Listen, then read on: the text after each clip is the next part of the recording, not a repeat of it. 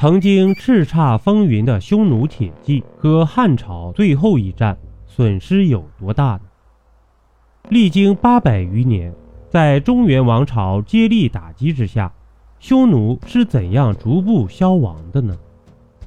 在汉朝以及之前的朝代，其实匈奴就一直是中原的主要威胁。首先，匈奴是生长在古代蒙古高原的游牧民族。现在已知最早的匈奴生活地区是在内蒙古的阴山一带。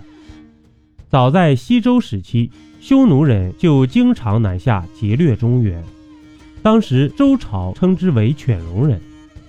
著名的周幽王烽火戏诸侯里的狼烟报警，指的就是犬戎的入侵。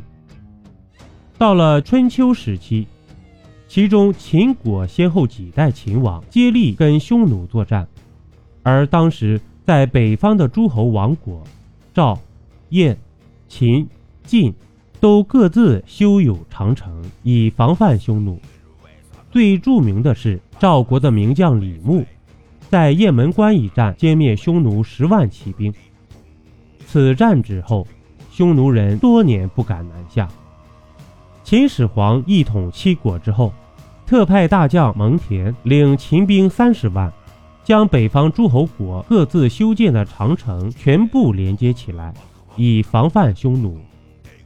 到了汉朝，经过几代皇帝的休养生息，特别是文景之治的忍耐，以便积蓄力量，汉武帝才能派出大将卫青和霍去病多次北击匈奴，夺下胭脂山，打得匈奴一部分人只得西遁，进而影响了欧洲的历史进程。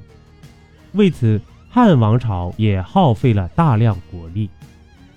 东汉宣帝本始三年，也就是公元前七十一年，汉宣帝刘询派遣普类将军赵充国，领骑兵精锐十六万，调乌孙骑兵五万，以及西域校尉常惠的驻兵六万，共二十七万人合击匈奴。